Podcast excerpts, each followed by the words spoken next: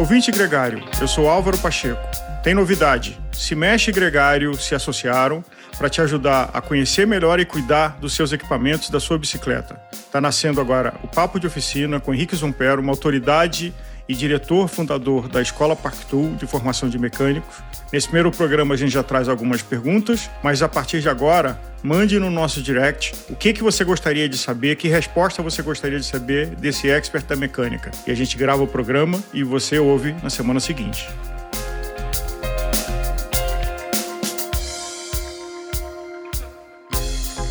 Henrique, a primeira pergunta o que é a Escola Parktool? A escola é uma empresa que foi fundada em 2013 para capacitar as pessoas daqui, para capacitar os mecânicos daqui e evoluir o mercado de uma forma geral. Um consumidor final que quer conhecer a sua própria bicicleta, quer conhecer melhor as manutenções que devam ser feitas nela, ele vem aqui para a escola, ele aprende a parte teórica, ele entende como funciona o produto e disso ele consegue extrair um melhor funcionamento, uma melhor utilização e melhorar as práticas dele de manutenção. Você, como consumidor, também ter a sua educação importante para garantir que o seu equipamento, que o que você comprou e se diverte com ele, está sendo cuidado da forma adequada. E, infelizmente, tem casos de, de lojas que eh, não contratam os melhores mecânicos, mecânicos com melhor treinamento e, às vezes, traem a confiança do consumidor. Né? Sem dúvida. É, esse é o perfil do usuário que vem aqui, às vezes, e quer ser autônomo na sua própria bicicleta. Autonomia não quer dizer necessariamente que ele vai ter que fazer a manutenção física na bicicleta, é, mas ele vai ter conhecimento teórico o suficiente para cobrar a qualidade do mecânico que está atendendo ele ou do serviço que vai ser prestado para ele de alguma forma. Hoje, as pessoas buscam informação quando elas vão para comprar uma bicicleta mais top, para saber se aquela bicicleta está na geometria correta, o que aquela geometria oferece, o que, que aqueles componentes que tem na bicicleta, qual é a característica é, principal evidenciada pelo fabricante. Então, assim, as pessoas já vêm na loja, às vezes, muito mais conhecimento do que o próprio vendedor ou do que o próprio mecânico. Aí, eu, às vezes, o, o, mecânico, o vendedor fica rendido, porque a pessoa começa a perguntar coisa que ele não sabe nem por onde, como, por, nem por onde começar a responder. E aí, para não ficar numa situação, uma saia justa extremamente apertada, é, ele começa a fantasiar. E nessas fantasias são criados os mitos populares, que são práticas que são vendidas comercialmente, mas não porque elas são eficientes, é simplesmente pela falta de conhecimento de quem está falando sobre o assunto. Por exemplo, você compra uma bicicleta. Quantas marchas tem a sua bicicleta? Bom, 11 com 2, 22. 22, beleza. Se eu falar para você, Álvaro, você não pode utilizar a menor coroa com o menor pinhão do cassete. Você não pode utilizar a maior coroa com o maior pinhão do cassete. Quantas marchas funcionais você tem na sua bicicleta agora? Claro, reduz. É, eu só tenho 20, Reduz. eu tenho 22. 20. Só que em que momento que o fabricante dos componentes da sua bicicleta advertiu você dessa forma, dentro de uma documentação técnica oficial, falando para você, Álvaro, não utilize essa marcha com essa marcha. Uhum. Não existe. Não existe. Ou seja, as pessoas criam essa, essa, esse mito popular por alguns fatores técnicos que vão levar elas, é, induzir elas de uma forma automática para processos de manutenção que vão criar é, dificuldades técnicas para o mecânico e a, e a incapacidade técnica dele vai gerar essa fantasia para ele poder justificar para o cliente que ele não é capaz de fazer aquilo de fato. Isso me, me, me, lembra de que alguns câmbios eletrônicos têm o limitador de não deixar, ele não entra nessa posição e o usuário às vezes reclama que não está funcionando o câmbio. Mas ele não entra nessa posição não por questão de, ah, não usa, não pode. Se eu entrar no sistema da marca e for lá e, e alterar isso, ele vai funcionar de todas para todas, sem limitação. Ali existe uma limitação funcional. Essa limitação funcional, como se você você tem cinco marchas no seu carro, você trocar de marcha, você sair no farol, em vez de engatar a primeira, você sair de quinta marcha. Uhum. É funcional? Não, não é. Existe a recomendação? Não é, não existe. Ah, sai de quinta marcha do seu carro. A mesma coisa na bicicleta. Não é funcional que você utilize menor coroa com menor pinhão do cassete. Uhum. Por quê? Você vai ter um esforço físico muito grande, você vai ter um desgaste prematuro, você vai ter uma, uma falta de eficiência do sistema para fazer com que você tenha satisfação em andar com a bicicleta. Então, uma coisa funcional, ela é limitada eletronicamente para que não aconteça. Mas se eu achar que aquilo ali está errado, eu posso, como usuário, entrar no sistema e alterar e fazer a configuração que eu estou habituado a utilizar. Manutenção. Usando um ciclista que pedala 500 km por mês, e sem pegar chuva, com que frequência ele deveria relubrificar a transmissão, né, corrente, limpar o cassete, o prato, relubrificar o movimento central, relubrificar a caixa de direção? Você falou várias partes da bicicleta que a gente pode tratar de forma independente a manutenção, mas vamos falar de corrente, que é uma coisa mais é, do dia a dia, né? O recomendado nas literaturas de bicicleta e mecânica é que toda vez que se utilize a bicicleta, se faça a limpeza e a relubrificação da corrente. É uma prática que é meio Alice no País das Maravilhas, né? É muito difícil a gente aplicar isso na realidade. É, então, se a pessoa utiliza a bicicleta todo dia para ir voltar do trabalho, por exemplo, para fazer mobilidade urbana, eu acho que uma vez por semana seria sensato se fazer essa manutenção visando a, a, o baixo custo aí de, de troca de peça a longo, médio e longo prazo. Se a pessoa utiliza a bicicleta só final de semana, por exemplo, ela vai ter que fazer a lubrificação uma vez por semana, porque o lubrificante por si só ele vai se, degradar, tratando-se de um produto derivado de água, ele vai se degradar na, na umidade da, da, da atmosfera e vai precisar se fazer a relubrificação lubrificação, né? O que, que é importante dentro disso?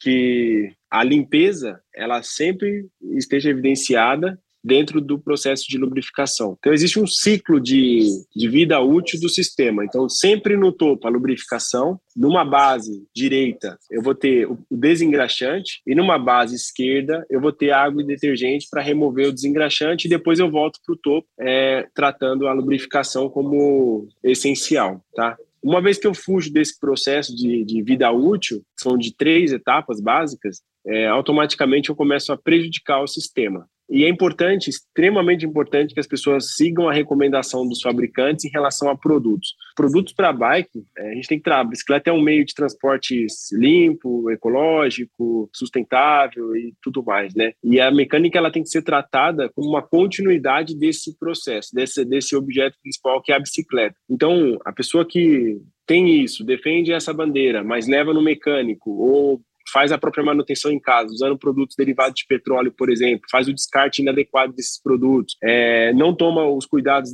os devidos cuidados em relação ao IPI, ela ela está criando um problema sanitário, ela está criando problemas, vários problemas para o meio ambiente, para a sociedade, de forma direta na utilização de um de uma bicicleta que, na teoria, é extremamente sustentável, ecologicamente correta e tudo mais. Então, se preocupar com a extensão do que é a bicicleta também é importante. Um mecânico qualificado, um mecânico que tem conhecimento disso, ele se preocupa com tudo isso, ele vende isso como diferencial no negócio dele e, dessa forma, a gente consegue criar mais sustentabilidade para o mercado de bicicleta e para o que de fato é a bicicleta. Né? Voltando para a corrente, a prática de quem simplesmente dá uma pingada de, de lubrificante na corrente uma vez por semana e só tem esse hábito e nunca leva para o mecânico é uma boa prática?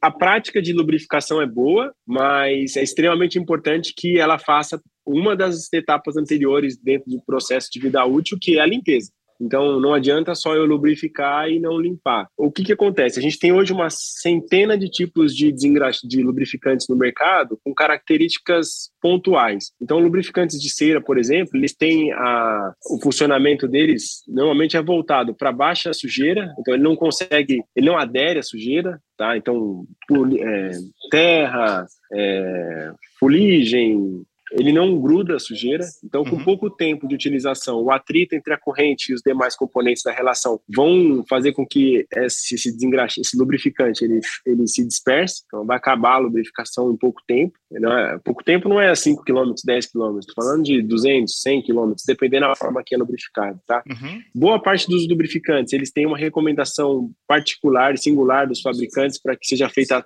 a, a, a aplicação deles, por exemplo, muita gente vai pedalar de manhã, para no, no, no carro, por exemplo, vai lá, tira a bicicleta tal, percebe, putz, minha corrente está seca. Aí vai lá, pinga na corrente e tudo bem. É, na maioria das vezes não funciona alguns tipos de lubrificante. Por quê? Porque esse lubrificante ele precisa de um tempo de cura, ele deve ser aplicado, esperado a cura dele, depois reaplicado, entendeu? Então tem um certo processo a se seguir de acordo com a marca e o modelo do, do lubrificante que você está utilizando, para que a, haja eficiência do funcionamento dele e que a tecnologia aplicada nele, embarcada nele, funcione de fato na bicicleta, né? Tem lubrificante que é para essa condição que você mencionou, tipo, vou pedalar e pingo na corrente? Tem. É o lubrificante úmido, é o multi multiuso. A gente chama de multiuso. É um lubrificante extremamente viscoso, ele adere muita sujeira, mas em contrapartida ele mantém lubrificado por mais tempo. Só que a gente tem nessa, nesse ponto um ponto negativo. Qual o ponto negativo nesse caso? A gente, por exemplo, eu tenho um processo de esfoliamento do componente. Se existe sujeira na corrente ou no, na relação da bicicleta e eu coloco um aditivo lubrificante, eu vou automaticamente potencializar o desgaste. Ou seja, a uhum. longo prazo, eu tô na, na minha cabeça, eu estou praticando uma coisa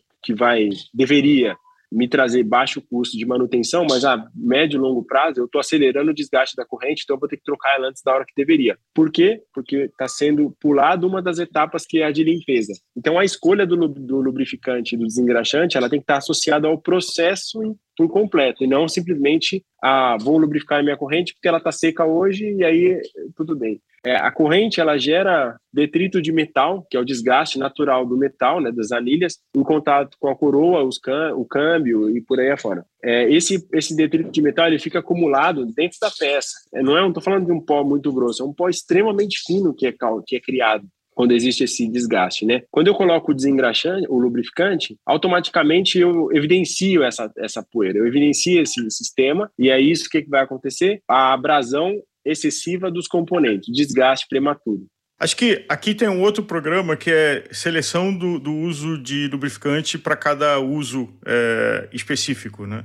É, uhum. Se é cera, se é lubrificante, se é úmido, se é seco. Agora, indo para um outro assunto para estimular as perguntas do nosso ouvinte e seguidor: freio. E aí, esse freio pode falar de sapata, que ainda existe, pode falar de disco. Então, vamos começar pelo passado. Sapata. O que, que são boas práticas de manutenção de, de sapatas de freio?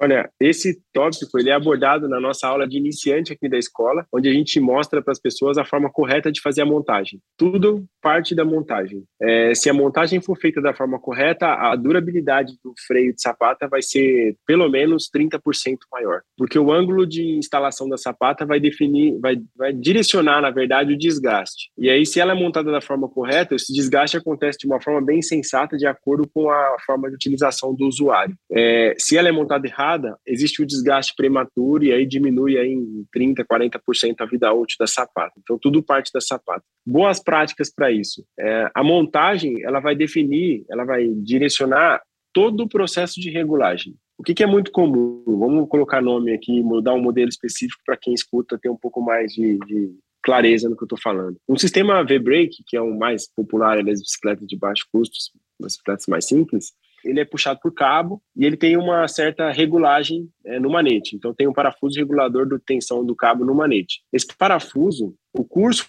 funcional dele é a soma das duas pistas de frenagem de ambas as sapatas. Então quando o parafuso ele por inteiro ele está fora do manete, basicamente a parte funcional, o curso funcional, tá? Uhum.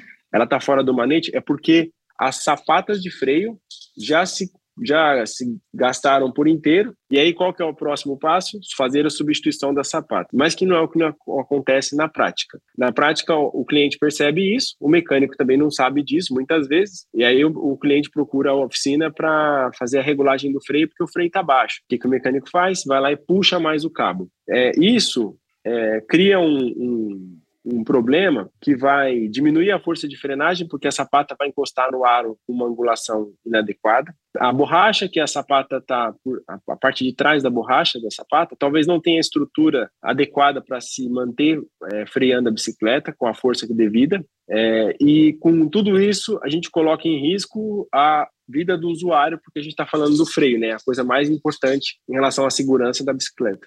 E sobre a regulagem que você tem, uh, e aí, devido com, com o nosso ouvinte a palavra certa, da bicicleta de estrada, quando você tem a, a, a pinça, a ferradura, é, você tem uma regulagem ali do, da tensão do cabo. Como é, entender melhor essa regulagem entre o aparafusar a posição do cabo e aquele parafuso, aquela rosca que fica acima do cabo, dando ele abrir ou fechar mais?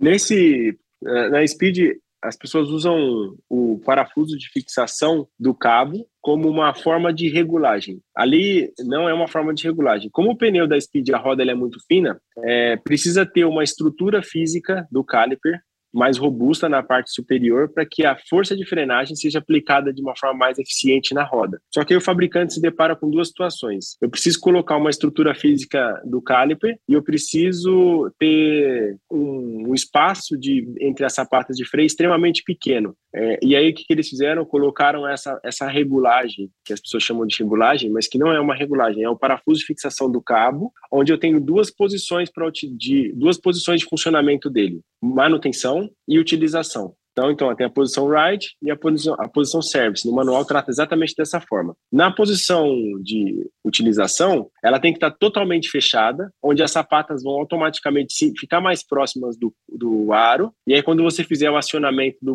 da manete de freio, você vai ter um curso é, de mais ou menos aí um centímetro e meio, um centímetro, dependendo da forma que a pessoa gosta de utilizar. E o manete vai ficar um pouco mais duro, tá? É, muita gente utiliza aquela alavanquinha que tem no caliper uhum. simplesmente para diminuir essa resistência de movimentação do manete. Ah, eu gosto do meu manete mais molinho, mais solto. Só que dessa forma o que, que, que, ela está fazendo? Ela está diminuindo a força de frenagem. Então, uma frenagem habitual de parar com segurança, ótimo, vai funcionar perfeitamente. Mas numa frenagem brusca, com uma velocidade um pouco maior, a bicicleta não vai ter força de frenagem suficiente para parar por quê? Porque o freio não está instalado ou sendo utilizado da forma que deveria de acordo com o fabricante, tá? Toda a regulagem do freio ela é feita através do cabo, na tensão do cabo. Então eu tenho que tensionar o cabo, que é o mesmo regulador que eu tenho numa bicicleta V-brake com manete, tá? Eu tenho na Speed, só que ele está em lugares diferentes muitas vezes da bicicleta. E aí eu tenho que fazer o quê? Eu tenho que identificar onde esse parafuso está, verificar qual é o processo junto com o fabricante ou com o mecânico certificado qualificado, que ele vai saber isso porque é uma coisa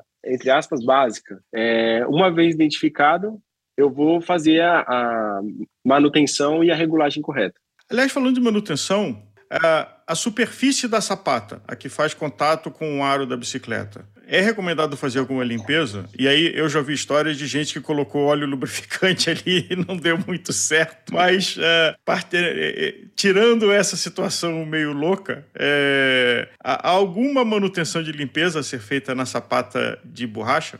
Olha, no dia a dia, em condições secas de utilização, não. Não precisa fazer nenhuma manutenção porque ela é autolimpante. O próprio sistema ele é autolimpante. Ele tem sucos, de, sucos dentro do, do, da borracha, que são os sucos verticais, e eles são responsáveis por reter a sujeira e criar uma superfície lisa no, do contato da borracha com o aro. Tá? Agora, se a gente pegar um dia chuvoso, onde vai, vão vir vários abrasivos aí que não estão dentro do, do, uso habitual da bicicleta, aí sim faz sentido remover a roda é, e com uma escova e detergente neutro fazer a limpeza, a lavagem daquilo ali. Mas só uma observação em relação a isso. Quando esse processo é feito, pode acontecer de quando você frear a bicicleta pela primeira, segunda, algumas vezes, é, o freio ele fica extremamente forte e faça barulho. É normal, esse barulho vai diminuir ou desaparecer e a força de frenagem vai voltar às condições que estavam anteriormente. Falando de disco, quais são os cuidados de manutenção de freio a disco? Ah, disco a gente tem que tomar cuidado basicamente com a contaminação das sapatas de freio, porque é, gordura da mão, limpeza com produtos derivados de petróleo ou qualquer produto que tenha algum tipo de lubrificante, por exemplo, WD, é, essas latas aerosol de, de de lubrificante desengraxante e lubrificante que tem aí no mercado, tem que tomar cuidado para que a, a espuminha, a, aquela nuvem de, de, de, produto que é gerada quando se aciona uma lata dessa, não vá no rotor, porque isso vai contaminar a sapata de freio, a pastilha de freio. E uma vez contaminada, o único caminho para melhorar e resolver o problema é fazer a substituição. Não importa qual é o nível de desgaste da peça, vai ter que fazer a substituição. Então, a boa prática nisso daí vai ser meio que instantânea. Você tem boa prática, você não vai gastar dinheiro trocando. Você não tem boa prática, você vai gastar dinheiro tendo que trocar as pastilhas de freio. A sapata de borracha, você tem um. um visualmente você olha para ela, até tem a profundidade do sulco, parecido com o que acontece com o pneu de carro, que você tem uma noção do ponto de troca. No caso da pastilha de freio, é, ela fica dentro do sistema. Como verificar o ponto que você deve trocar a sua pastilha para manter a sua segurança de frenagem? As, todos os fabricantes, todos, eles recomendam nos manuais de usuário as medidas máximas para a utilização desses, dessas peças. Então, por exemplo, a Shimano é 0,5, pista de frenagem. A Magura 1,5. Você vai, você vai, cada fabricante vai ter a sua recomendação específica. Tá? Então, o importante é seguir a recomendação que está no manual. Se tiver dúvida, entre em contato com o fabricante. A gente tem aí no Brasil hoje os principais distribuidores e das marcas de freio, e eles têm o SAC, têm o departamento técnico e são pessoas, são empresas acessíveis para que o consumidor possa tirar as dúvidas dele, ter a boa prática, e utilizar a bicicleta da forma correta com segurança. Agora, o ciclista que não tem uma ferramenta de precisão para fazer essa medição, tem algum sinal visual, tem algum sinal auditivo que chama a atenção que está na hora de trocar a pastilha de freio de uma bicicleta disco? Não tem. É, elas, normalmente a gente tem que pegar um paquímetro e fazer a medição dela para identificar se ela está na hora de trocar por milímetro, décimo de milímetro, para saber se ela está ou não na hora de trocar. Mas é um, é um processo relativamente simples, é um processo que, para o mecânico, por exemplo, é, é, bem rápido de fazer, é só levar e fala, leva no mecânico, qualquer mecânico que tem um paquímetro, ou compra um paquímetro. O paquímetro custa bem barato, dá para a gente ter em casa e fazer a própria medição das pastilha de freio. A sapata de freio, diferente disso, ela tem o um indicador de desgaste. Então, ela tem como se fosse o TWI do pneu, onde você vê lá o desgaste máximo da borracha. A sapata de freio tem, além do regulador do cabo. E o terceiro assunto desse nosso primeiro programa, suspensão. Cuidados básicos de manutenção com, com a suspensão da bicicleta. Básico é limpeza.